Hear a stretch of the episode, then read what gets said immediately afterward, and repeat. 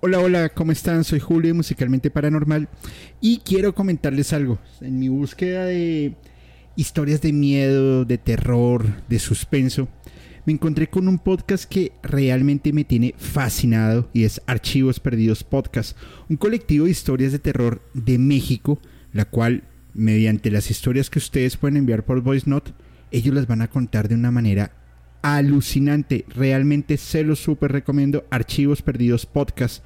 Y esto lo pueden escuchar en Spotify, Apple Podcast o cualquiera de sus plataformas de preferencia. Soy Julio Musicalmente Paranormal y les envío un abrazo.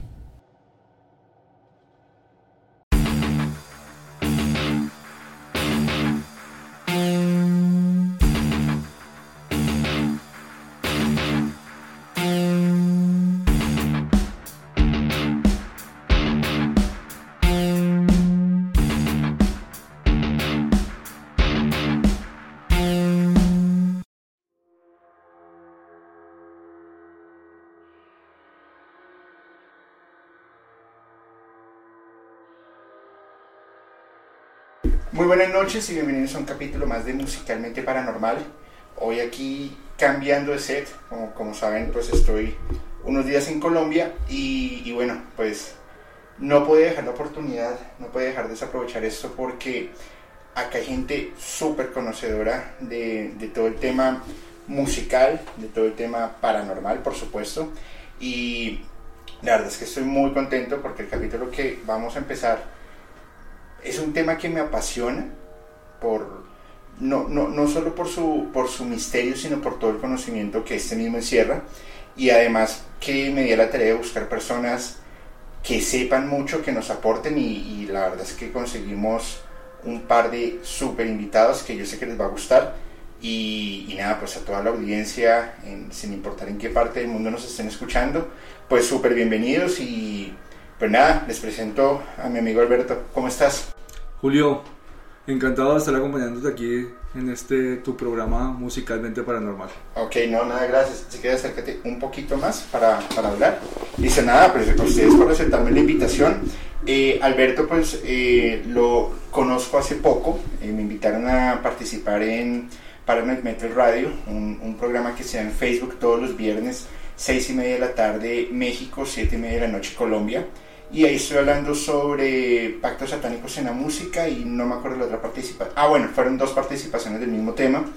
Y, y, bueno, pues quedamos en contacto, ya después pedí el teléfono a Alberto, cuadramos algunos mensajes y, y, bueno, pues acá estamos, qué buena onda, gracias.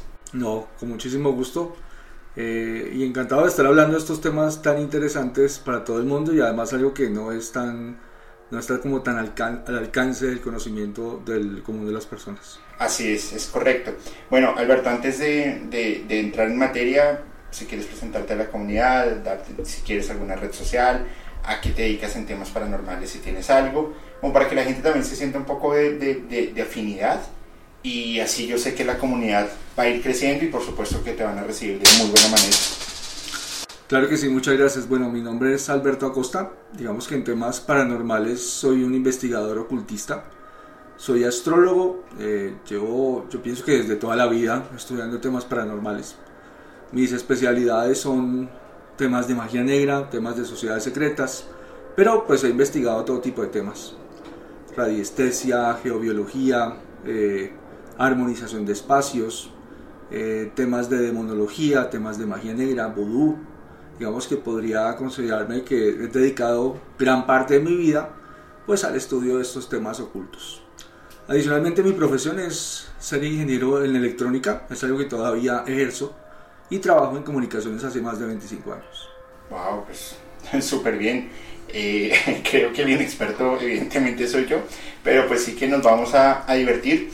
¿Y qué te parece amigo si comenzamos? Claro que sí. Vale, vamos a iniciar esta, este capítulo con una canción que no sé si la, la conoces, no sé si la comunidad la conoce, y realmente me, me, causó un poco de impacto, sobre todo cuando empecé a leer cosas de la banda que la, que la interpretaba, pues la banda existe, pero solamente tiene un miembro original.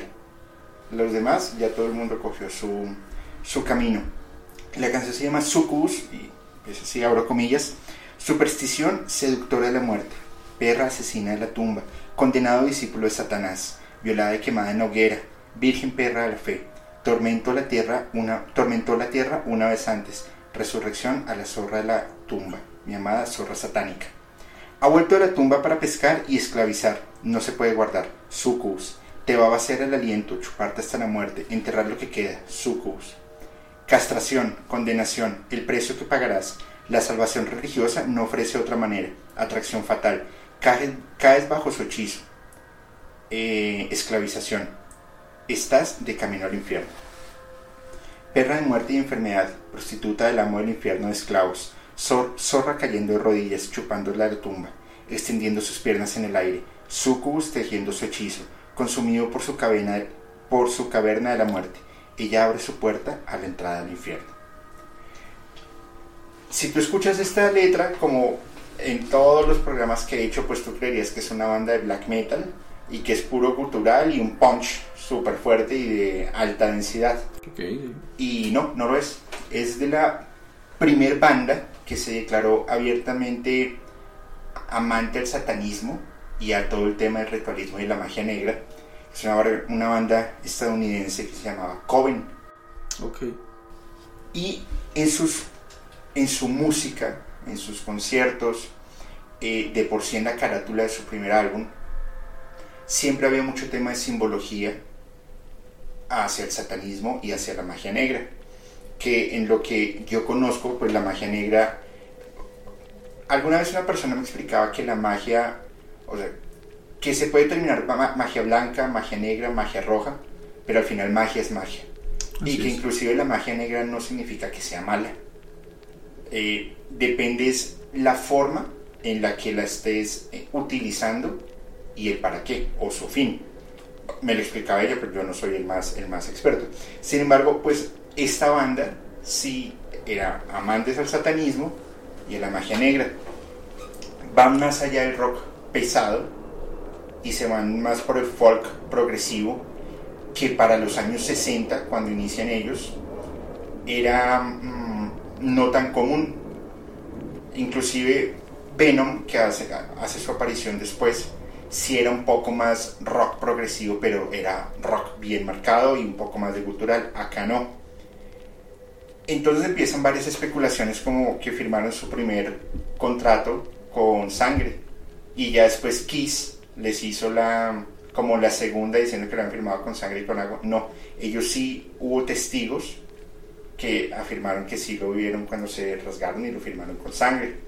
Luego de ello, en la carátula que les comentaba, la, la vocalista Gilks aparece en una mesa desnuda con, con eh, una calavera en, en, su parte íntima, con algo cubriéndole los senos y muchos hombres rodeándola con con unas sonrisas bastante como enfermas, empezando un ritual eh, satánico. Entonces, toda su música se, fue, se fue llevando a, como, como a este aspecto y como a esta onda para empezar a integrar un poco más el satanismo y ya luego venía toda la onda underground y toda la onda del metal noruego y del black noruego y demás. Todos los miembros de la banda estaban inmersos en prácticas ocultistas, pero ellos sí lo decían abiertamente, a diferencia, por ejemplo, de Jimmy Page y su afición a, Lester Crowley. Eh, sus miembros, pues Jinx Dawson, que cantaba ópera inicialmente, eh, el baterista Steve Rose y su bajista, que era un misterio total porque se hacía llamar Oz Osborne pero no tenía absolutamente nada que ver con Ozzy Osbourne. Ya luego sale Black Sabbath y ellos montan una canción que también se llamaba Black Sabbath, ahorita la, vamos a escuchar. ¿Y por qué, o bueno, no, no, no sé si lo sabes, por qué esa afición al sábado negro? ¿Por qué esa, esa fijación a ese título? Bien, realmente es que la historia de la brujería es muy antigua muy antigua. De hecho, incluso inicialmente pues no existía una brujería. Existía lo que nosotros solemos llamar la antigua religión. La antigua religión, pues es la religión que tenían nuestros antepasados cuando no existía o cuando no había llegado el cristianismo. Ajá. Entonces, en esos entornos rurales, eh, la adoración de sus, de sus dioses, ¿cuáles eran? Pues el, el- el venado que proporcionaba carne, la luna que regía las cosechas, Ajá. esos eran sus dioses, la noche, las estrellas, todo lo que podía gui- guiar esos ciclos de lo que a ellos les permitía sobrevivir.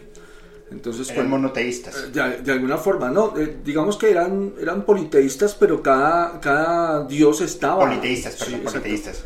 Estaba inmerso en su naturaleza, en la naturaleza de su supervivencia. Cuando llega el cristianismo, pues el cristianismo lo que quiere es control. ¿Y dónde tiene control? Pues sobre las urbes. Eh, no tiene control sobre los habitantes del campo. Ok. Entonces se genera ese, eh, un término que se llama pagano, que significa habitante del campo. Entonces esa religión pagana era la religión de la antigua religión de los, de los que estaban en las zonas rurales, que estaban lejos del control de la iglesia y del cristianismo. y al ser paganos, eran donde empezaban a ser perseguidos por el clero. Exactamente. Y o los convertían al cristianismo o simplemente los desvivían. Sí, de hecho habían, habían otros términos peyorativos. Villano, por ejemplo, que es un término que hoy en día todavía Todavía existe. todavía existe y lo utilizamos para decir que alguien es malo, pero villano que significa habitante de una villa, otro sitio, una, claro. una congregación que está lejos de las grandes urbes. Entonces es un villano, entonces quiere decir que no es un cristiano, no está con nosotros, está en contra de nosotros.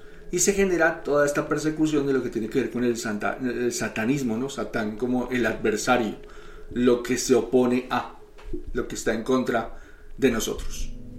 Absolutamente, tienes toda la razón. Dentro de la, dentro de la cultura cristiana y de lo que conocemos, eh, Jesús es crucificado un viernes, Sí. jueves de última cena, viernes crucificado y el domingo de resurrección. El sábado, en el cristianismo, es el día más santo que hay, porque es en donde técnicamente Jesucristo estaría muerto. Así es.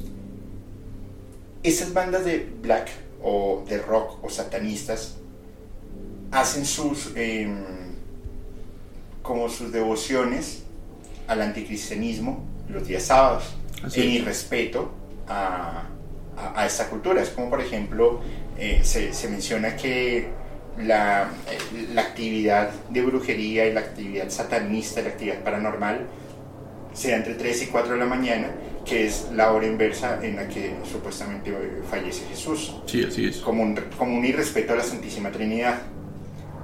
Ellos también lo hicieron. Y de por sí Black Sabbath, ya en la banda Ozzy Osbourne y demás, pues también tenían su, su, su tema bastante peculiar. Sin embargo, ellos hacen esta, esta, esta letra, me parece es rara, es rara en el sentido de que lo primero que yo hago es cuando la leo es digo, esta es una banda de black metal y no es black metal, pero sí son satanistas. Ok. Y fue la primera banda en que lo hizo. Dice eh, Sado Negro, abro comillas, viajaron lejos hasta el pináculo de Broken Mountain. Una reunión de terror, un espectáculo impresionante. Cada uno en su mano una vela negra, sus caras tumbas, una máscara mortal. El príncipe asumió la persona de la cabra, reinando sobre su trono distante y muy remoto. Aquí entonces ya hablamos un par- una parte de eh, los rituales que hacían con animales Así y el por qué el sacrificio de las cabras. Continuamos. El príncipe eh, reinando, los calderos servidos mientras los incendios se quemaban, las sombras profundas, dos figuras giradas, botes burbujeantes de ingentos y pociones, llamas revelando los movimientos obscenos. Viejos murmuran con el mal, con el mal despotricado. Las voces se hacen más fuertes y se unen al canto. La carne de los niños que ofrecían para que el príncipe devore.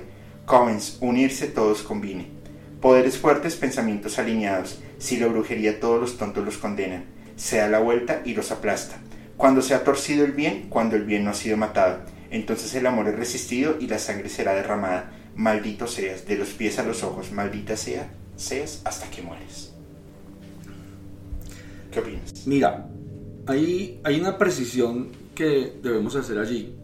Y es que, digamos que cuando, cuando Black Sabbath utiliza el Sabbath, que es el sábado, Así ¿cierto? es, así es. Lo utiliza como un día sagrado. ¿ok? Es un día sagrado, es una celebración eh, sagrada, de hecho eh, sería de origen judío. Sin embargo, en la antigua religión existe un sábado que no está relacionado al sábado. Ok. Entonces, en la, en la, antigua religión, que todavía se conserva a través de la tradición wicana, eh, hay unos días del año que coinciden con los solsticios.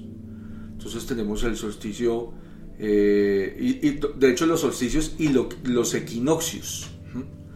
Entonces, esos días que tienen que ver con esos ciclos, con el cumplimiento de los ciclos solares, se consideran sabbats y son celebraciones. ¿Qué, pues, ¿Qué pasaban esas celebraciones? Pues que salía toda la comunidad eh, a celebrar el fin de la cosecha, el inicio de la cosecha, el comienzo del verano, o sea, porque esos eran los ciclos regidos en su año. Entonces salían a celebrar y a dar gracias a, a Cernunos, el dios astado, que era el venado, y a la diosa Luna, que era la diosa de las cosechas. Ok. Y tiene otras celebraciones que se llaman los esbats. Esos esbats no son solares, sino son lunares. Entonces se celebran cada tanto en algunas coincidencias del ciclo lunar. Entonces, digamos que cuando ellos hablan de Black Sabbath, no, no tanto que pienso que tiene una connotación del sábado como día sagrado, sino hay una connotación de esas reuniones de la antigua religión, en donde al ojo poco entrenado de los cristianos, pues se reunían una cantidad de personas bailando alrededor de una hoguera, en donde había alguien que tenía una, una, unas, unos cuernos inmensos de, Como de, una cabra. Exactamente, de una cabra o de un, de un venado. Eh, y había una, celebración. Entonces, ¿qué veían ellos? Pues veían el diablo con sus dos cuernos, saltando, danzando, y a eso se le dio esa característica del, del sábado negro, ¿ok? De, una, de un anticristianismo. Y el que bailaba no era el dios Cernunos, sino era Satanás, o era el diablo. Entonces, mira cómo se crea toda esta... Eh, como, una red de mala información. Exactamente, una, una cantidad de creencias en contra de lo que realmente estaba pasando eh, y que no era cierto. De alguna manera no era cierto. Bueno, pues yo creo que estas bandas lo aprovechan muy bien. Claro. Y, y al final lo que genera especulación y lo que genera eh, burla siempre va a vender mucho. Es como, como vender ese morbo hacia, hacia personas enseguecidas que no, no tienen mucho conocimiento o que no saben pues de lo que les están hablando. Por supuesto, yo creo que declararse abiertamente satánico en la música eh, es una gran publicidad. Por supuesto, pero esa publicidad les jugó en contra. ¿Qué sucede? En los años 70 le saca eh, una revista en California, le saca un, un, un artículo que se llama El mal acecha en California. ¿Y qué sucede por, esas, por, esas, por, ese, por ese tiempo? Aparece una persona em, pues que no tenía nada que ver con la banda, pero que sí dio mucho que hablar, y es Charles Manson. Ya después hablaremos de él, pero la familia con su grupo de la familia Manson cometen el asesinato a Sharon Tate, eh, la, la, que era la esposa de Roman Polanski, y varios invitados que están en ese momento en su casa y lo, la, la, publicidad que se le dio es que era un ritual satanista. ¿Y qué pasó con esta banda si se declaran abiertamente satanistas? Pues les empezaron a cerrar las puertas por todo lado. La sociedad los pusieron en contra.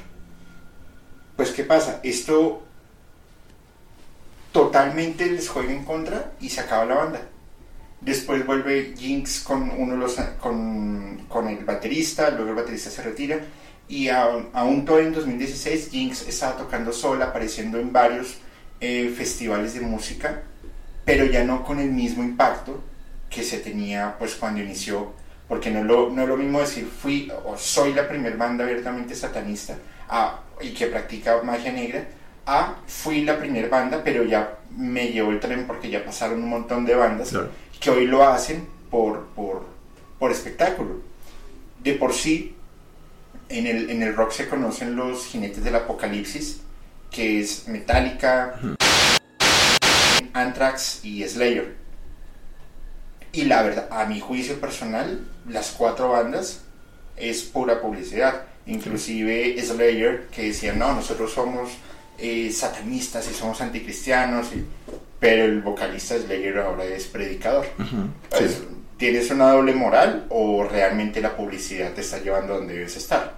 Claro que sí. Yo creo que definitivamente el tema publicidad les juega muy bien. Eh, yo recuerdo en, en, tiempos de la revista Metal Hammer leer artículos de Slayer en donde se decía que ellos no daban entrevistas sino a las 12 de la noche. Así es. O sea, ellos, digamos que es un tema completamente publicitario para generar eh, pues esa expectativa en las personas que de alguna forma quieren salir del sistema, se rebelan.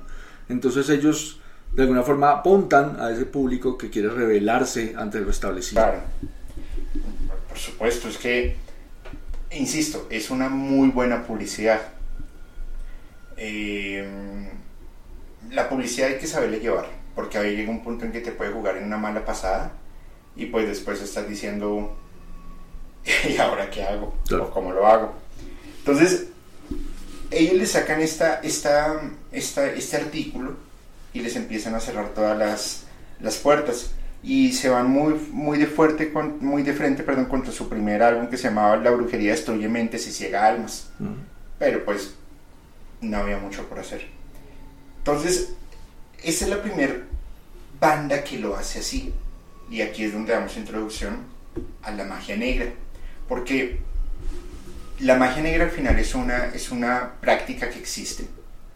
Eh, por conocimiento de causa te lo puedo decir, no porque yo la practique ni mucho menos, no se asusten tampoco, pero lo conozco. Y infortunadamente pues considero que hay personas buenas y hay personas no tan buenas que utilizan esto a, a, su favor. Ya sabemos que la música está muy relacionada, como hay artistas que han tenido que recurrir a brujería para X o Y cosas, y está por ejemplo la leyenda urbana de Alice Cooper, eh, como, bueno, en fin, lo que hizo eh, Black Sabbath, que hicieron una, creo que era una Ouija, o no mentiras, una cosa de tarot, que un espíritu y era un miembro más de, de Black Sabbath que los atormentaba, o Jimi Hendrix, que tenía, eh, Hendrix, perdón, que tenía también un, un, espíritu, supuestamente, y eso se representaba cuando tocaba Voodoo Child. En fin, hay muchas historias. Pero el punto de la magia negra, ¿cómo es, cómo se interpreta, cómo lo podemos, o qué es, mejor dicho, no sabemos nada del asunto. ¿Qué nos puedes decir al respecto, por favor? Bien, mira, yo te diría inicialmente que incluso la, la, introducción que hacías es bastante correcta, es decir, habrá muchos que dirán, solo hay una magia. Pero los adjetivos son muy útiles eh, cuando queremos determinar los efectos de esa magia. Para mí, ¿qué es magia? Magia para mí es es la capacidad que tiene el ser humano de enfocar su voluntad, su emoción y su pensamiento en dinamizar algunas energías o, algunos, digamos, eh, entidades eh, invisibles en pro de algo particular. Ok. ¿okay? Eh, buscando una manifestación. Eso es magia. Entonces yo puedo dinamizar fuerzas o puedo dinamizar espíritus. De hecho, el gran sabio Eliphas Levi lo determina así, el arte de hacerse servir por las fuerzas, el arte de hacerse servir por los espíritus, son dos misterios en magia. Ya cuando hablamos de magia negra, pues hablamos de alguien que enfoca esa voluntad, esa emoción, ese pensamiento, eh, dinamizando fuerzas o entidades, buscando una manifestación negativa hacia un tercero, hacia una persona. O sea que la magia negra sí es como la invocación de fuerzas maléficas. Ah, sí, yo simplemente, ¿qué, determina la magia negra? o el adjetivo de la magia. Lo determina mi intención. Ok. Entonces, si mi intención es destructiva, entonces es magia negra. Si mi intención es constructiva y en, pro de restablecer el equilibrio o de restablecer el... Y yo siempre hablo de equilibrio, no hablo del bien, de restablecer la justicia en un entorno, entonces hablamos de magia blanca o de alta magia. Ok. okay? Entonces la magia negra determinaremos es, que yo dinamizo esas fuerzas o, esas entidades espirituales para generar un daño, un mal. Ahí digamos que estaríamos hablando de lo que en, en los círculos esotéricos serios se llama magia negra. De acuerdo. Yo encontraba tres aspectos fundamentales de la magia negra. Primero es el pentagrama invertido. Sí. Segundo, el sigilo de Satanás y la estrella de seis picos. Para hacer una invocación en magia negra o, o, o, poderla poner en práctica, ¿necesariamente tienes que utilizar estos tres o solo uno o, Mira. o qué se requeriría? Sí, digamos... Y, y, perdóname, te interrumpo, te lo pregunto porque cuando vemos, por ejemplo, bueno, parte de marketing, parte real, pero por ejemplo vemos conciertos de Slipknot, cuando tocaba Joe Jordison, que hacía un toque en, un solo en su batería y quedaba así y había un pentagrama uh -huh. y empezaba a girar, o sea, una adoración a, a, Satanás. O lo veíamos en Slayer, en Anthrax, en tantas bandas que dicen abiertamente también ser satanistas y que hacen invocaciones. Okay. Pues mira, realmente el símbolo tiene un, un gran poder. Okay. Los símbolos tienen un gran poder.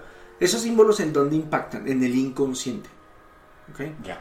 O sea, tienen un impacto inconsciente. ¿De qué depende el impacto? Depende de, de mi percepción del símbolo. ¿okay? De, de, mi percepción de ese símbolo. Entonces, realmente las personas piensan que los símbolos son portales. O que pueden generar portales para establecer contactos o invocar eh, fuerzas oscuras. Pero realmente el portal somos nosotros. De acuerdo, ok. ¿Okay? El portal es el ser humano. Por ejemplo, hay, hay, símbolos que han estado satanizados, entre comillas, durante muchos años. Y, es, y uno de esos es, la, es, el pentagrama, es la estrella de cinco puntas. Uh -huh. Pero la, la, estrella de cinco puntas es un símbolo, eh, digamos, que se ha utilizado eh, por la policía de todo el mundo durante, durante miles de años como una fuerza del bien, como una fuerza protectora. O sea que realmente el pentagrama como tal es un símbolo de protección. Pero pasa lo mismo que con, con, la, con, la, cruz cristiana, ¿no? O sea, tenemos la cruz, es un símbolo de sacrificio, de redención, pero si le damos la vuelta, entonces sería el anticristo y estaríamos eh, percibiendo todo lo contrario. Pero, de pronto voy a decir una tontería, pero a, a Jesús lo crucifican cabeza hacia arriba. Y creo que fue a Pedro o a Pablo lo crucificaron pues sí. Hacia abajo. Sí. Y no creo que haya sido una adoración precisamente No, seguramente no. Seguramente era una práctica común en esos tiempos. ¿Ok? Sí.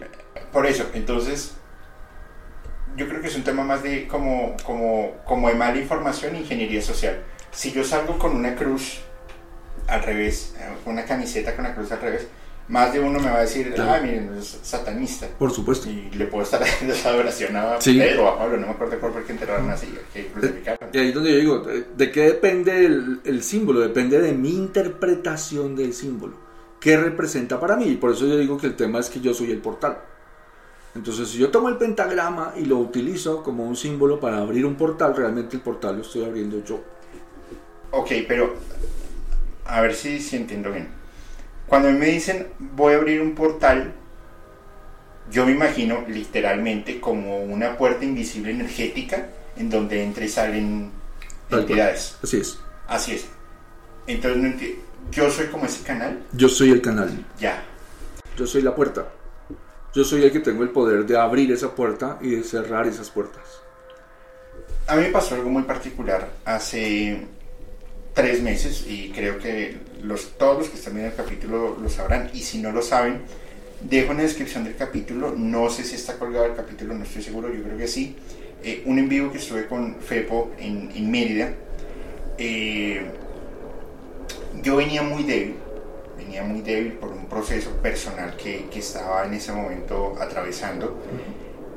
Empezamos el programa, estuvo bien, entra la llamada de una persona y yo empiezo a sentirme extremadamente mal. Y no por la historia, porque era una historia que en lo personal no, pues no me impactó. Pero empecé a sentir un peso en la espalda, se me cerró la garganta, empecé a toser, a toser, las manos se me pusieron frías, empecé a sudar un montón. Cuando acabó la grabación, Felipe me dijo, eh, ¿estás bien? Le dije, no. Tengo que levantarme. Por favor, dame cinco minutos. Sigue con el programa. En ese momento llegó Ale Quijano. Ale, ponte la 10, se sienta. Yo voy al baño, me, me echo agua en la cara digo, no puedo seguir. O sea, ya, no podía. Le dije, creo que estaba Alex Myers. Le dije, Alex, lo siento, brother, pero me tengo que ir. Le dije a Fepo, discúlpame, me fui. Iba rumbo a mi casa, me escribe eh, Terca, una, una de las moderadoras del grupo de Podcast Paranormal, y dice, mira el programa, lo que está pasando. Ale, que había acabado de llegar, estaba literalmente vomitando y, y- y Felipe se le notaba lo, lo incómodo que estaba todo el ambiente, cómo se puso. Sí. Listo, acabamos el programa. Luego, ah, como a la semana, me escribe una, una, una amiga que vive en Estados Unidos y me dice, Julio, te estaban atacando los... o sea, se abrió un portal y los seres del bajo astral te estaban matando, literalmente te estaban matando. Y tienes que hacerte una limpia, tienes que hacerte... Y bueno, entré como en un proceso de recuperación bien complejo que me tardó un mes y medio, dos meses casi, y pues me tocó alejarme absolutamente de todo, temas paranormales, de musicalmente, podcast paranormal, Sí. de Paranormal Metal Radio, nada, me- ni siquiera podía ver una película porque yo tenía mucho temor. Por eso te preguntaba, y ahora sí ya lo entiendo, yo fui el canal que se abrió por una concentración de energías, me imagino. Yo pienso que, que tu invitado fue quien abrió el canal y quien tenía abierto el canal. No, yo era el invitado. Ah, tú eres el invitado. Sí, Fepo me invitó a su programa. Ah, ok, perdón. O sea, ¿no estabas hablando con nadie? ¿No, estás, no, estaba, ¿No establecieron ninguna comunicación con otra persona en ese programa? Sí, con un tercero que estaba En otra parte. en otra parte. Entonces, y cuando contactaste a ese tercero en otra parte fue cuando te empezaste a sentir mal. Sí. Entonces, ¿quién abrió el portal o lo Fue tenía abierto? Fue ese tercero. Entonces, el, el tema es que nosotros tenemos, tenemos como una perspectiva de distancia, ¿no? En el mundo físico. En Claro. el mundo físico, yo estoy aquí, tú estás allá, eh, no tenemos nada que ver porque estamos lejos. No nos vemos. Exacto, no nos estamos viendo, pero cuando tú estableces una comunicación, y, y mira que el mundo espiritual es el mundo electromagnético. O sea que cuando tú estableces una comunicación con alguien por un canal como internet, como el radio, como el teléfono, estás estableciendo un vínculo electromagnético y energético con quien sea que estés hablando. Entonces, digamos que en este tema de los que estamos involucrados en temas ocultos, siempre vamos a tener que estar protegidos. Siempre vamos a tener que tener escudos psíquicos para podernos proteger de otras personas. De hecho, eso que tú relatas me, ha pasado a mí.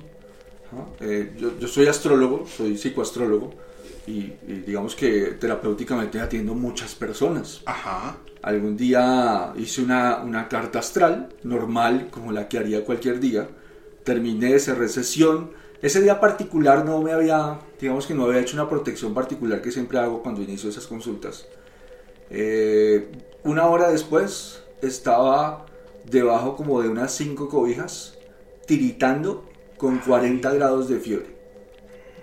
Entonces yo suponía, pues que yo dije, no, pues me va a dar Gripa. gripa, o sea, algún virus eh, estomacal, algo está pasando Ajá. y seguramente mañana voy a estar peor. Mira, una hora Y ya. y se me quitó la fiebre y se me pasó todo. Yo en ese momento, ¿qué hice? Yo empecé a hacer oraciones. Porque lo que yo sentía era que había venido algo de carácter oscuro y que me estaba atacando, estaba afectando a nivel de salud. Ah, caray. Entonces, después de todas esas oraciones de protección que yo hice y solicitando esa ayuda espiritual, la fiebre cesó y yo, eh, digamos que pasé una noche perfectamente tranquila y al otro día amanecí como si nunca me hubiera enfermado. No, pues yo, yo llegué a mi casa congelado y al otro día me desperté como, como si hubiera tomado tequila dos días seguidos, eh, destruido. Y bueno, afortunadamente no me ha vuelto a pasar. De por sí mm, me han recomendado usar limpias después de los programas, tener armonizadores. Inclusive me recomendaron tatuarme un tótem eh, de protección, un, de un animal protector. Bueno, han habido muchas cosas, lo cual por supuesto agradezco porque es un- una muestra de, de cariño y preocupación que Claro. valoro. Eh, pero sí que es un tema difícil. Ahora, yo me imagino, esa persona tenía abierto el portal Seguramente y, sí. y- y pasó lo que pasó. Y al mismo tiempo, eh, Fepo, cuando vamos a hacer algún, alguna grabación, algún live o algo, él prende una vela, tiene un vaso con agua, tiene sus eh, cuarzos de protección. Ah, no traje mi cuarzo ni siquiera. no traje- hoy, no- hoy vine sin cuarzos. Espero que no pase nada. No, seguramente no. acá se siente muy bien. Está, aquí este espacio está protegido. Además, Merlin nos protege, es un gato negro precioso, qué lindo gato. Ahora, se los dejo en las historias. Eh, ya se me olvidó por hablar de Merlin. Bueno, yo imagino que el mundo espiritual, su comunicación es electromagnética, Así es. pero también debe tener ondulaciones de onda para, bueno, las ondas y ondulaciones es lo mismo, tiene que tener unas ondas de propagación de sonido que es lo que genera una mayor, puede generar una mayor como afinidad para Sí. hacer este tipo de invocaciones. Es lo que llamamos la- el, el famosísimo fenómeno eh, de resonancia. ¿ok? ¿Ok? ¿Cómo es? Por favor? Entonces, este fenómeno pues, lo- simplemente se explica como el, te- el teorema de superposición de ondas, que dice que si dos ondas tienen la misma frecuencia, se suman sus amplitudes y se genera una nueva onda de la misma frecuencia, pero con una amplitud enorme, mucho. O sea, se suman las amplitudes. ¿Esas amplitudes en qué derivan? En, eh, derivan en el, en el ciclo útil, derivan en, en la cantidad de energía que una onda desplaza. ok. ¿Ok? Entonces, ¿realmente qué pasa? Pues que yo, yo tengo que tener una afinidad eh, en vibratoria con determinadas energías para entrar en resonancia, es decir, para que algo me alcance, yo tengo que estar en frecuencia a su alcance. Tengo que estar en esa frecuencia a su alcance. Eso quiere decir que si yo soy un mago negro, pues yo tengo que tener una frecuencia vibratoria o poder manipular mi frecuencia vibratoria para poder abrir esos portales hacia la oscuridad o hacia donde yo necesite. Pero una, cualquier persona podría estar en capacidad de abrir portales con un debido entrenamiento. Yo digo que todo el mundo tiene el potencial de hacerlo. Tiene el potencial de hacerlo. Es decir, hay algo que se llama maleficio inconsciente, que creo que es el que la mayoría de personas hace. Porque simplemente yo digo, es como si yo saliera a la calle y decir, esta, esta persona me cae mal, ojalá le pase algo malo, eh, o me hizo algo y entonces yo en retribución le digo, ojalá te vaya mal. Ese es el maleficio inconsciente. Ajá. ¿ok? Afortunadamente no tiene mucha energía porque, eh, o si no estaríamos muy mal todos. ¿ok? Sí, todos contra todos.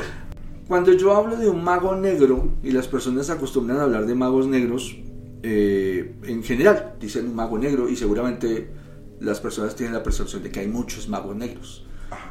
Pero un mago negro es una persona con unos dones muy particulares. No es cualquier persona. Para mí un mago negro es un mago que está protegido por entidades oscuras, que tiene contratos y pactos con entidades oscuras, que tiene la capacidad de moverse en los planos invisibles a voluntad y que tiene, digamos que unas, unas, unas, eh, unos dones extraordinarios que solo serían, digamos, posibles en, en algún alto iniciado eh, espiritualmente. Eh, digamos que la capacidad de transportarse eh, en el astral, la capacidad de transportar materia en el astral, eh, la capacidad de enviar entidades oscuras a personas para atormentar, etc. Pero perdóname, ¿cómo, cómo, cómo transportar materia en el bajo astral? Claro, eso, es, eso digamos que es algo que no nos cabe en la cabeza al común de las personas. mí no, soy muy bien común. No, no nos cabe en la cabeza. Uno diría, bueno, pero ¿cómo alguien puede hacer eso? Pero realmente un mago negro sería alguien que tiene unos dones extraordinarios y que podría eh, moverse con su cuerpo físico en planos invisibles y transportarse a otro punto de la Tierra.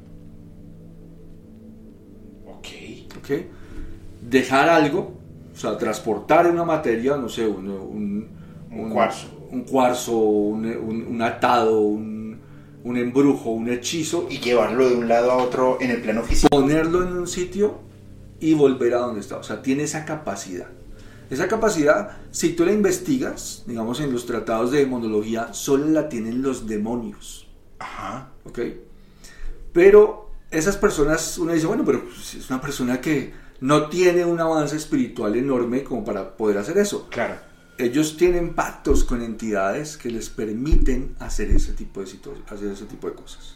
O sea, las entidades les proporcionan esas capacidades. Entonces, un mago negro de verdad no es fácil de conseguir. Un mago, un mago negro de verdad no es una persona eh, común. ¿ok? Debe tener un nivel de espiritualidad extremadamente tiene un, alto. tiene un conocimiento espiritual extremadamente alto, pero claramente su evolución espiritual no lo es. ¿Ok? Claramente su evolución espiritual no lo es. Porque si no, no estaría haciendo algo eh, como Malo. esto. Exacto, no estaría haciendo daño, porque sabe que está generando karma y que de alguna u otra forma esos pactos con esas entidades les van a, le van a cobrar sus, sus, sus dones. A mí me explicaba una persona hace unas semanas, me decía que cuando una persona va a hacer magia negra, debe haber una intención, un canal y un fin. Sí. La intención y el canal tienen una consecuencia a nivel de karma. Pero la persona que es el canal sabe que está cargando un karma y que también como, como si generaran un contrato, diciéndolo en palabras castizas, generan un contrato para él no cargar ese karma, sino que el karma lo va a cargar es quien está haciendo la intención. Sí. Y ese karma no cae solamente en la persona que lo está haciendo, sino en su círculo cercano, como pareja, hijos generalmente, o el mismo gran- grado de consanguinidad, padres, hermanos, porque me decía, todo debe tener un equilibrio. Así es. Eh, pues es bastante, bastante delicado, ¿no? Por supuesto, digamos que lo- los magos negros, yo de hecho a mí me gusta, yo espero no meterme en líos con ninguno, Eh, a mí me gusta llamarlos sicarios espirituales, porque es, es un- es una analogía con el mundo físico, es decir, yo voy donde una persona, le pago para que le haga un mal a otra Claro. y no involucrarme directamente. Eh, en, el, en el underground, de hecho aquí en Colombia, en el underground, sé que se pagan grandes cantidades de dinero para Muchísimo. matar personas con magia negra. ¿Ah? Y sé que esos trabajos son garantizados. O sea, no es como te voy a pagar 15, 20, 30 millones de pesos y, ay, no, no puede, y no pasó. No. O sea, estamos hablando de que se pagan unas grandes cantidades de, de dinero por desvivir a otras personas a través de magia negra. No sabía. O sea, no, no se me hace raro, pero no sabía. No sabía primero lo costoso y segundo, 15 o 30 millones de pesos colombianos son alrededor de 8 mil dólares o, o 160 mil pesos mexicanos y garantizados. Es que eso es lo que a mí me asombra. Garantizados. O sea, estas personas tienen las capacidades eh, para garantizar un trabajo de esos. Para decir, bueno, tú me pagas, esta persona se va para el otro lado y te lo garantizo. Qué miedo. ¿ok? Entonces, podríamos entender que no son personas comunes. No, no, no. No son personas comunes. Tienen ciertas características. Normalmente un mago negro eh, es una persona que no vive en comunidad. Son personas que están muy lejos de las comunidades. Son personas... Yo siempre digo, no sé si algún día has tenido la... Bueno, yo, ahora no es tanto, porque eso, eso, digamos que en el pasado cuando uno transitaba esas carreteras de Boyacá, que es un departamento aquí en, en, em, En Colombia. en Colombia, y tú transitabas esas carreteras y de pronto ibas por la carretera y veías allá lejos de la carretera una casa, pero no era una casa como una casa de campo donde, eh, que estén cultivando, sino veías como una casa hecha de como de... de una casa humilde, exacto, campesina. muy humilde, en donde seguramente se investiga solo vive una persona. ¿ok? Normalmente los magos negros Ay, Así son. son así. Son ese tipo de personas. Me imagino que habrá algunos aquí en ciudad. eh, Seguramente. Que obviamente por cuestiones de, de ubicación y de sus, de sus clientes pues estarán aquí en ciudad, pero seguramente son ese tipo de personas que no son tan fáciles de encontrar. Pues me, da un poco de temor, la verdad. Eh, yo, yo, yo siempre he sostenido que no te metas con lo que tú no puedes dominar. Porque, ah, y no creas que lo puedes dominar, porque es que al final eso te va a pasar factura. Sí, eh, yo digo que en este, en este, en este ámbito del ocultismo, eh, el orgullo y la prepotencia es algo muy malo. Sí. ¿ok? Es decir, todos los que hemos transitado este camino, eh, siempre hemos tenido que darnos cuenta que no somos invencibles, siempre hemos tenido que darnos cuenta que tenemos que protegernos, que tenemos que cuidarnos, que tenemos que proteger nuestra energía, que no somos completamente invencibles, que para alguien que sabe hay alguien que sabe mucho más. Entonces, siempre tenemos eso en cuenta. Yo de hecho en mi vida lo tuve que aprender muy temprano, porque yo en el pasado hacía rompimientos de, trabajo, de, de, trabajos de magia negra, es decir, ayudaba a personas a liberarse de trabajos de magia negra. Okay. En ese proceso realmente pues yo me sentía supremamente gratificado de que las personas pudieran salir adelante, se recuperaran y recuperaran sus vidas. Mm, sin embargo, el, el, resultado para mí fue estancamiento. Es decir, yo empezaba a ver que pues, a las personas les iba muy bien, pero a mí no. A mí me empezaba a ir muy mal, iba como de para atrás, de para atrás. Algún día conocí a alguien y ese alguien me dijo, bueno, pero tú no sabes que cuando uno ayuda a las personas, pues uno es el primero que se va para atrás. Mira que, Dios mío, me, me sorprende. Una persona que es, la considero amiga mía, que espero que se viendo el programa, me dijo alguna vez, me dijo dos frases, muchas, yo no me acuerdo ahorita de dos que, con lo que acabas de decir. No le prestes dinero a nadie porque le estás, le estás dando tu suerte al que se va a morir, déjalo morir. Esas son leyes espirituales. No ayudes a quien no te lo esté pidiendo. No prestes dinero porque normalmente muy pocas personas te lo van a devolver con agradecimiento. Así es. ¿Okay? Siempre te lo van a devolver como... Con, muchas personas te lo devolver con una muy mala intención y eso te va a hacer más mal que bien. Entonces en este ámbito realmente pues hay que, hay que cuidarse mucho. Yo siempre digo, hay que ayudar a las personas a, salir adelante, no a llevar su carga. Por supuesto. Hay que limpiarnos, hay que protegernos. Si tú quieres ayudar está bien, pero tienes que tener en cuenta esas leyes espirituales. Tenerlas muy presentes. Se te pido ayudar, no sacrificarte. Wow. Ahora, dentro de la magia negra, yo no personal, a mi juicio y dentro de mi ignorancia, los músicos o bandas que dicen es que nosotros hacemos actividad de magia negra y ritualismo en los conciertos, no. Eh, no creo que sea así como tan fácil de irlo a, a predicar. De pronto algunos sí o algunos no, no sé, pero con ayuda de la música sí podría ser una persona preparada psicológicamente, mortalmente, espiritualmente, podría a través de la música hacer rituales de magia negra. Por supuesto, de hecho la música, y, mira que es una, es una de las cuestiones por las cuales eh, la música, mucha música termina siendo tachada de satánica, ¿no? Eh, y es porque pues, son vibraciones. Lo que estás vendiendo son vibraciones, son armonías, son armonías construidas, son mensajes, eh, digamos que montados sobre una portadora de vibratoria, sobre una onda eh, estás mandando un mensaje literalmente a nivel electromagnético a través de la música.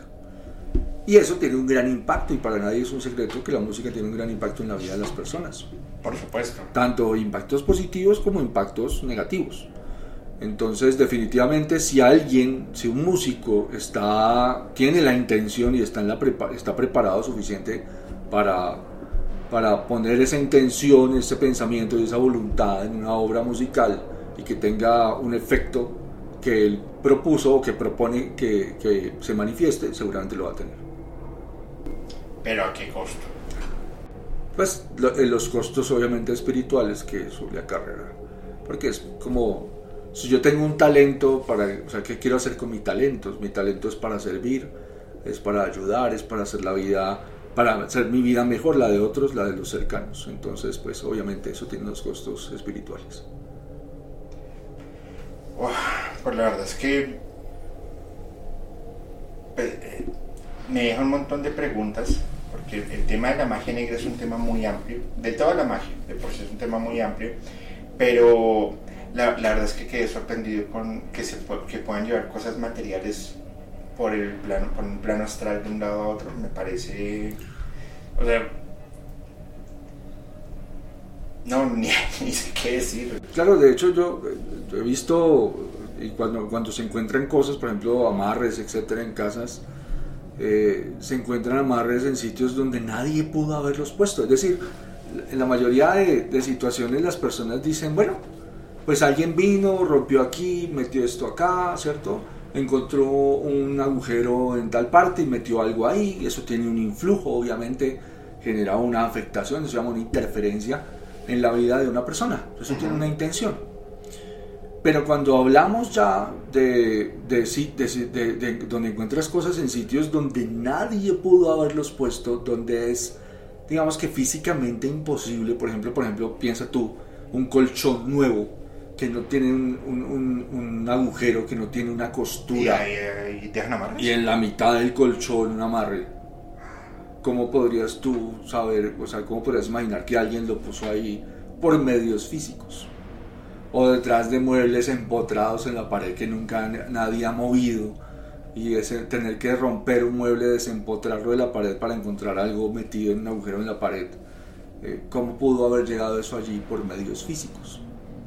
Entonces ahí donde empiezas a decir, oye, esto tiene que haber sido transportado espiritualmente, astralmente, por una entidad, por, por alguna inteligencia.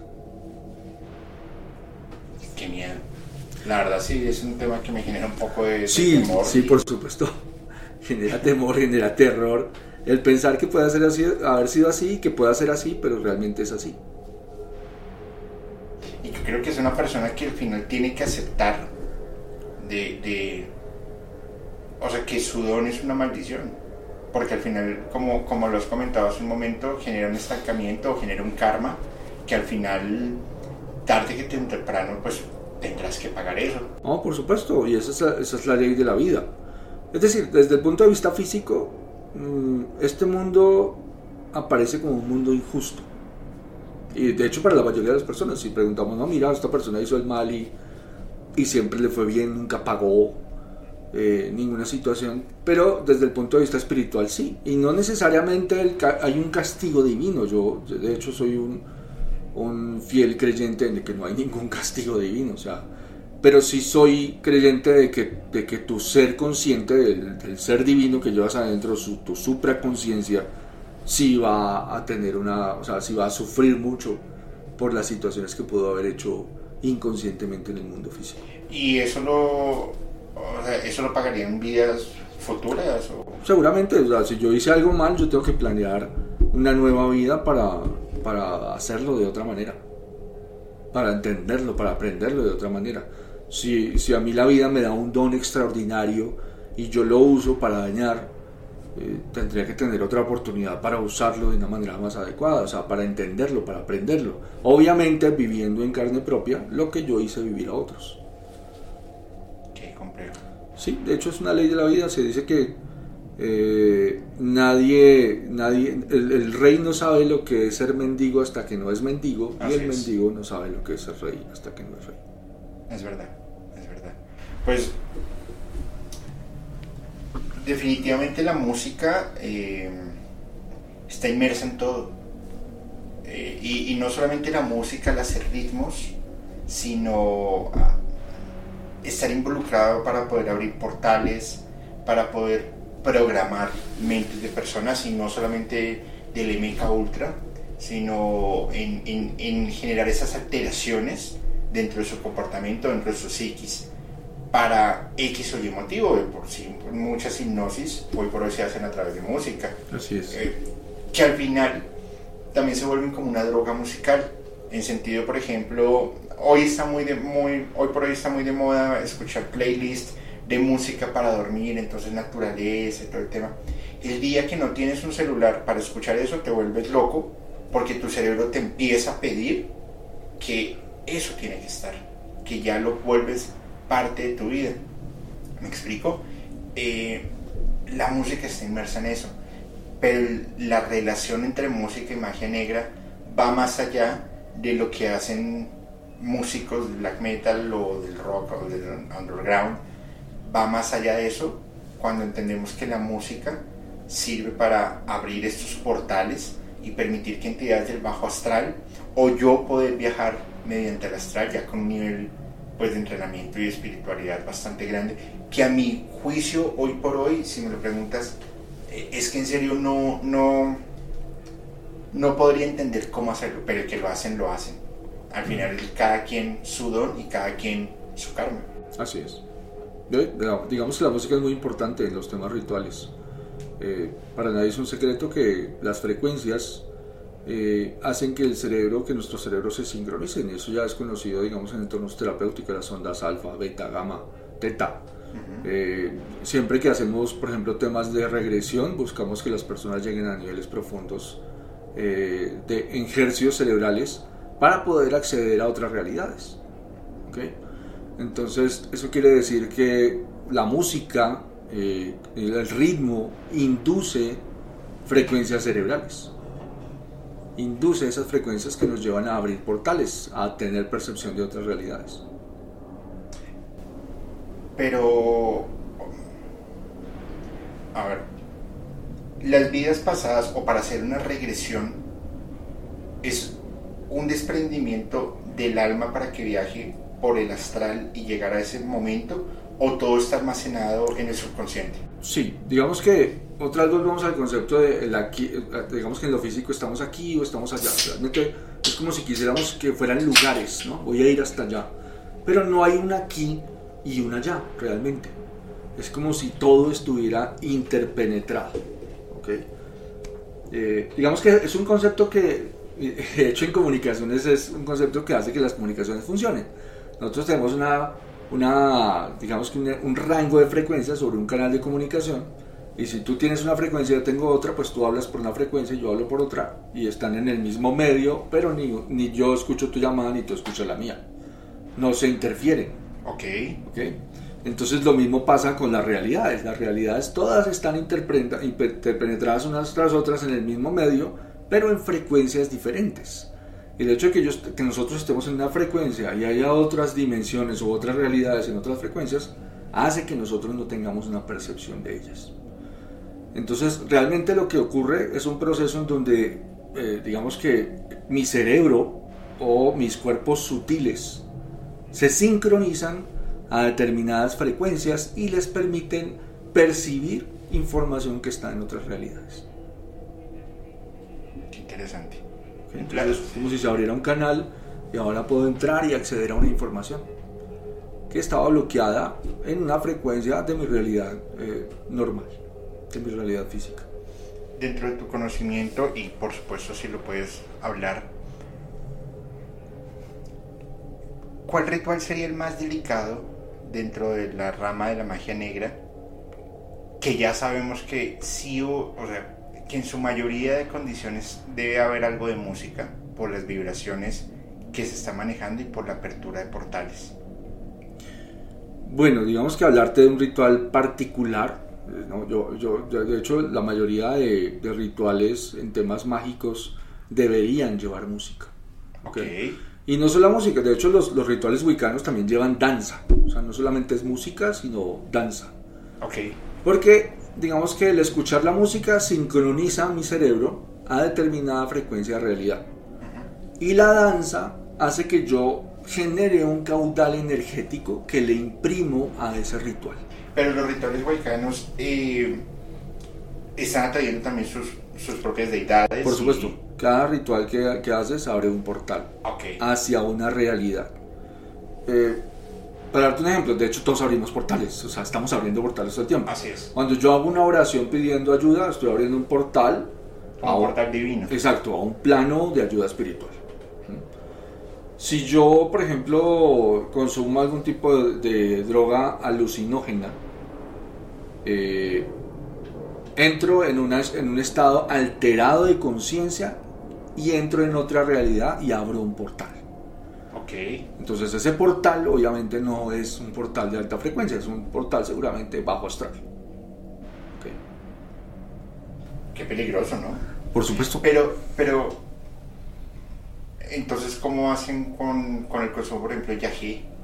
De hecho, el Yahé también abre un portal a una realidad particular que está sincronizada a una frecuencia del elemental o del genio de esa planta. Ah, ok. Entonces, por ejemplo, eh, no sé si has tenido la oportunidad de leer los casos de, por ejemplo, del peyote eh, y de mezcalito, de, mezcalito, de santidad. Entonces, tú al que consume peyote o tiene esa experiencia del peyote, en algún momento se encuentra con mezcalito. Entonces uno dice, bueno, ¿por qué todos van a tener la experiencia de mezcalito? ¿Por qué no cada quien su propia experiencia o su propio o su propia su, su propio viaje. Exacto. Eso quiere decir que hay una, una entidad que ellos reconocen como un mezcalito que está asociada y es el genio de esa planta. Pero eso no sería como una programación. De alguna manera sí, es una programación, si tú la ves desde un punto de vista cuántico, es una programación de frecuencia de esa planta en particular. Claro, porque ya te están diciendo consume peyote Y vas a encontrar- exactamente. Tu cerebro, tu subconsciente ya lo está trayendo la información de que vas a llegar a ello. Entonces ahí tú no sabes, eh, ahí sí volvemos al tema del huevo y la gallina, no sabes ¿Qué si fue el, primero? si el primero que consumió peyote tuvo la experiencia de mezcalito y vino ya por tradición, se genera una realidad, ¿ok? Para todas las personas que tienen esa experiencia. Muy bien. Hay muchos planes de manifestación eh, que han sido creados por los seres humanos, que son creados por el paradigma convencional, por las creencias de todos. ¿Ok? Hay muchas entidades que se llaman entidades psicoquinéticas que han sido creadas por la humanidad. Por ejemplo. Eh, no sé, por ejemplo, puede ser el hombre del sombrero, podría ser una manifestación psicoquinética. Entonces todo el mundo lo ve, todo el mundo trae el Que, todo el mundo sueña con. Exacto, con entonces puede ser que la creencia de la humanidad haya creado una entidad psicoquinética que obviamente se manifiesta indi- indi- independiente individualmente, pero que se le manifiesta a muchas personas. Entonces, en el astral hay mucha creación humana, muchísima creación de la mente colectiva de la humanidad. Y es por eso que cada región tiene sus propias entidades, ¿no? Eh, Entonces, eh, seguramente, no sé, por ejemplo en México, La Llorona, entonces es como muy mexicana, ¿no? Eh, aquí, por ejemplo, la patasola, la patasola solamente le aparece a los colombianos. O el porque- Moan. O el Moan, porque está dentro de la, del- de la creencia eh, del paradigma. se vuelve un mito o una leyenda. Exactamente, y seguramente es una, es una entidad que ha sido creada y podría seguramente tener manifestación. En México, por lo menos en la zona donde vivo, en Yucatán, mm, están. Ay, ¿Cómo es que se llaman? Eh, que son como unos duendes. Los chaneques, Lichaneques. Y hay, bueno, y hay varios. Inclusive en, un, en, un- en una reunión que estuve hace como tres semanas, una, una seguidora que, que- estaba ahí con nosotros, un saludo, eh, decía que ella tenía, no, no son chaneques, no me acuerdo el nombre, que ella tenía tres en casa ok, y que eran súper celosos, que no podía llegar a alguien que no, o sea, que no, alguien ajeno a la casa porque una vez se enojaban y empezaron a, a, a- a destrozarles cosas y demás. Aquí en Colombia no se escucha tanto ese tipo de historias, no, no son como tan regionalizadas. no. Digamos que esa, esa característica es, es, es muy del elemental que se llama trasgo, o que le decimos trasgos, Ok. ¿ah? que son elementales que generan mucho, mucho caos. ¿ok? No, no es tan común, eh, digamos que los espíritus de la naturaleza no los considero como creaciones humanas. Eh, me parece que cuando tú analizas el mundo eh, y la creación de ese mundo, entiendes que hay una divina inteligencia que está detrás de todo. Es decir, eh, nosotros hemos estudiado el mundo de las consecuencias, pero no sabemos realmente la causa. Tú plantas una semilla y en, la tie- en tierra fértil la riegas y sabes que ahí va a salir una, una planta de algo, ¿cierto? Ajá. pero no entiendes y entiendes el proceso. Tú dices, no, yo la riego, ella germina, ella toma los nutrientes, saca raíces. O sea, entendemos el proceso, pero el proceso no es más que la consecuencia. Pero los seres humanos no, no entendemos el mundo de las causas. Es decir, cuando yo tomo una pequeña semilla, no entiendo cómo el potencial de un árbol enorme, como una secuoya, puede estar contenido en esa pequeña semilla. Ese potencial creativo no lo entendemos. Y seguramente hay muchos seres que están a cargo de esos potenciales creativos, de esa construcción, de esa creación que no está dirigido por la inteligencia humana. La verdad es que el, el- el cerebro, el cerebro humano es muy complejo, pero la realidad en la que vivimos es mil veces más compleja, Sí. porque o sea, nosotros como tal, y, y es algo lo que, lo que hace una semana, justo hoy hace una semana, a esta hora, estaba acabando de grabar un capítulo con, con Fepo, que saldrá no sé cuándo en Podcast Paranormal, eh, donde hablaba, bueno, no voy a hacer spoilers, pero él decía algo y es que el, el hombre, el, ser humano, no está genéticamente preparado para recibir más información de la que hoy por hoy podemos concebir. Yo decía, le armamos un debate y hoy digo, sí, es verdad, no estamos preparados porque nosotros vivimos en una realidad que al final todas las alteraciones de esta realidad afectan a otras realidades que pueden estar ancladas con esta, que si le sumas lo que está pasando en el bajo astral, que si le sumas lo que está pasando en el suprasensible, lo que pasa, o sea, dentro de nuestro cerebro tenemos un universo que nosotros mismos no comprendemos y eso que es de nosotros, pues dime tú cómo vas a querer comprender todo lo que está girando a nuestro alrededor. Por supuesto, sí, o sea, digamos que estamos somos, de hecho el ser humano es un ser, desde mi perspectiva, multidimensional. Okay. ok. Nosotros nos estamos manifestando en múltiples dimensiones al mismo tiempo, pero no somos conscientes de ello.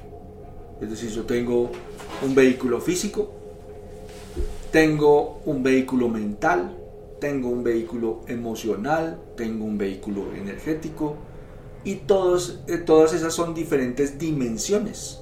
Entonces, al mismo tiempo que, estoy haciendo yo, yo estoy sintiendo esta, esta, esta, mesa y al mismo tiempo puedo tener emociones y al mismo tiempo puedo tener pensamientos. Y ahí yo estoy hablando ya de tres dimensiones de manifestación distintas. ¿Mm? Entonces, estamos en contacto con diferentes dimensiones. A veces uno puede, digamos que un psíquico que hace, un psíquico siente. yo puedo, yo puedo entrar a un sitio y sentirme mal. Yo puedo entrar a un sitio y sentirme triste. Y entonces ahí estoy en una dimensión emocional. Yo digo, yo veo este sitio, está perfecto, se ve muy limpio, está, está grandioso, pero emocionalmente está cargado de tristeza, o está cargado de ira, o está cargado de, de, muchas otras emociones. Y esas son dos dimensiones distintas. Entonces cuando tú miras una realidad, eh, tienes la capacidad de percibirla en múltiples dimensiones, pero no te das cuenta que lo estás haciendo. Ah. Eso es interesante porque y suele pasar mucho, sobre todo a personas muy sensibles, eh, cuando llegan a un sitio y de una vez, ¡pa! como que rebota. El choque. Mm, yo conocí hace muchos años, 2012 o 13, no, no volvió a saber de la señora. Eh, ella trabajaba con ángeles. Y eh, me acuerdo una vez fue le hizo una cosa a mi papá y bueno y ella nos contaba que fue a Ciudad del Vaticano y que entró, entró a, la Quinta de San Pedro, se llama Ciudad Quinta de San Pedro, que, o sea, a entrar y no pudo. Como que la misma energía que percibió ella la expulsó dijo, y no, no pudo entrar. Ok, en Roma, o sería de pronto la capilla Sixtina. La capilla Sixtina, perdón. estaba, estabas acá, estabas acá en Colombia. Sí. es que no he internacionalizado el plano en el que estamos. La capilla Sixtina, perdón, y no pudo entrar. Pues si tú, si tú, piensas en un sitio como la capilla Sixtina, eh, que tiene una, o sea, que fue construido hace cuánto, que tiene una cantidad de personas que pasan por allí, es decir, una pesadilla para un sensitivo a nivel emocional, para un psíquico. No, pues hoy, hoy veía un, un, un, TikToker que decía, esta, esta entrada la diseñó no me acuerdo quién, al Papa yo no sé cuál, diciendo que atravesar esta puerta era, atravesar, era la entrada al infierno. Ok. Y que esa puerta todos los días la tenía que atravesar el Papa porque allí es donde vive. Ok. Y decía él, hasta dónde, hasta dónde lo estás llevando. También leía eh, la historia de una, una, una señora. A ver cómo fue el cuento. La señora quedó embarazada sin tener ningún tipo de, de, relación sexual con, con, nadie. Ok. Tuvo a su hija. Y para la iglesia, casi fue un milagro. Como le pasó a la Virgen María. Ok. Luego, su hija, y bueno, la señora fallece en el parto, su hija crece y era hemafrodita. Y para la iglesia claramente pues no iba a estar bien visto, pues lo que hicieron fue que le dijeron que era bruja o pagana, sí. la desvivieron cortaron su cabeza y la tienen en el Vaticano. Ok, sí. En señal de. y la tienen con un escapulario y no sé qué más cosas. Ah, bueno, algo que acostumbraba era un típico comportamiento de la iglesia. Sí. Eh, sí, Si no vamos a la Santa Inquisición a ver qué todo Sí. lo que hicieron. por supuesto. Pues imagínate la carga energética que debe haber allá. Y es lo que nosotros sabemos. Claro, es lo que, es lo que se sabe. Yo digo que, que en este mundo se han cometido los grandes crímenes de la humanidad han sido en su mayoría por cuestiones de fe. Ok, O sea, la- la- Pero la magia es una cuestión de fe también. Creo que sí, la magia tiene que ver con nuestras creencias, tiene que ver con, con nuestra, con nuestra convicción. Yo pienso que son planos, que son dimensiones espirituales, emocionales y mentales. Pero definitivamente eh, sí tiene que ver con las creencias. ¿Qué tan fuerte puede llegar a ser un mago negro, un- o un brujo negro o una bruja negra? Eso depende de qué tan fuerte es su voluntad, su pensamiento y su emoción. Entonces, de hecho, en los, en los misterios de la magia se dice que nadie puede ser mago si no tiene voluntad.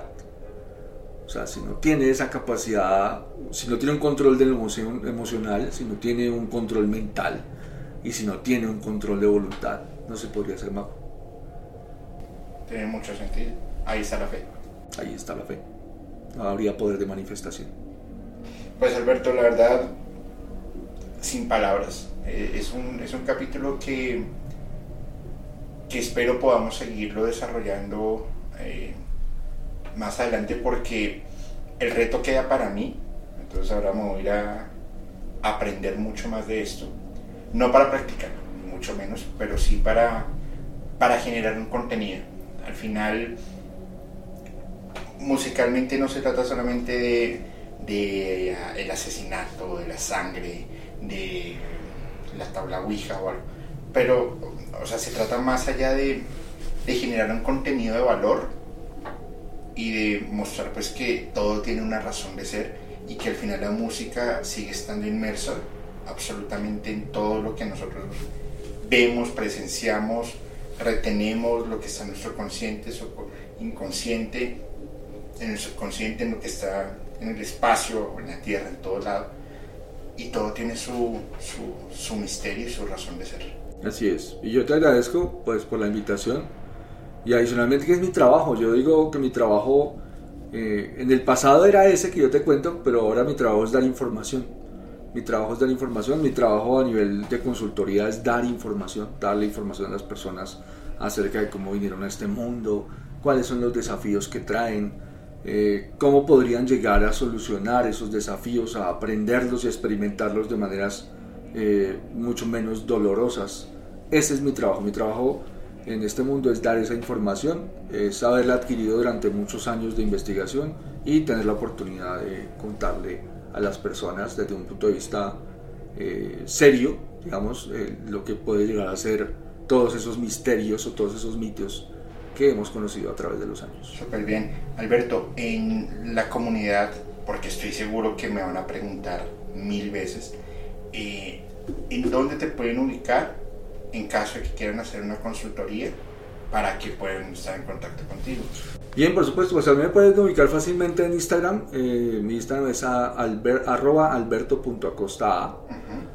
También me pueden encontrar en mis Facebook, Alberto Acosta. Mi imagen es la de un mago, ahí me pueden... Igual, igual yo les dejo los links en, la descripción. Muchas gracias. Y ahí me pueden ubicar fácilmente. También me pueden encontrar en mi canal de YouTube Diario de un Ocultista. Eh, ahí estoy poniendo pues información, eh, digamos que de una manera no tan frecuente, pero sí voy subiendo cositas ahí bien interesantes. Pues por favor pasen, síganlo, eh, exíjanle que suba más contenido por YouTube para que lo puedan ver. Aquí hay gente, hoy, hoy, hoy me da mucha, no sé, como muestra afecto, me escriben de Nueva Zelanda, de Italia y de Japón. Eh, qué, qué bonito. Y yo sé que mucha gente te va, te va a buscar y búsquenlo en serio porque realmente es muy interesante. Es, es- es un contenido muy, muy, muy chévere. Alberto, un último mensaje para la comunidad, por favor. No, pues un gran saludo para todos. Yo espero que pues esta información les sea útil, que realmente pueda ser una información de servicio para todos. eh, y cualquier cosa con muchísimo gusto. Les envío pues muchas bendiciones. Súper bien Alberto, pues muchas gracias por aceptar nuestra invitación y a toda la comunidad, por favor, suscríbanse al canal, compartan el capítulo. Ya está subido el capítulo en Spotify también para que pasen y lo vean y en todas las plataformas eh, streaming. Ya estamos subiendo también información a los capítulos a YouTube Music y estamos acabando de editar los últimos en vivos también para dejarlos por Spotify. Eh, y nada, compártanlo. Denos un like si les ha gustado, déjenos un comentario y así nos van a permitir que la comunidad siga creciendo cada vez más. Eh, nada, espero que tengan todos muy buena semana.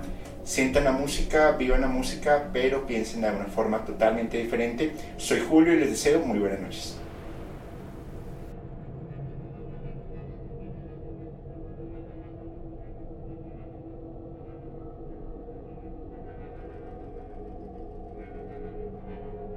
Hola, hola, ¿cómo están? Soy Julio, musicalmente paranormal, y quiero comentarles algo. En mi búsqueda de historias de miedo, de terror, de suspenso, me encontré con un podcast que realmente me tiene fascinado y es Archivos Perdidos Podcast, un colectivo de historias de terror de México, la cual, mediante las historias que ustedes pueden enviar por Voice Note, ellos las van a contar de una manera alucinante. Realmente se lo súper recomiendo. Archivos Perdidos Podcast. Y esto lo pueden escuchar en Spotify, Apple Podcast o cualquiera de sus plataformas de preferencia. Soy Julio, musicalmente paranormal, y les envío un abrazo.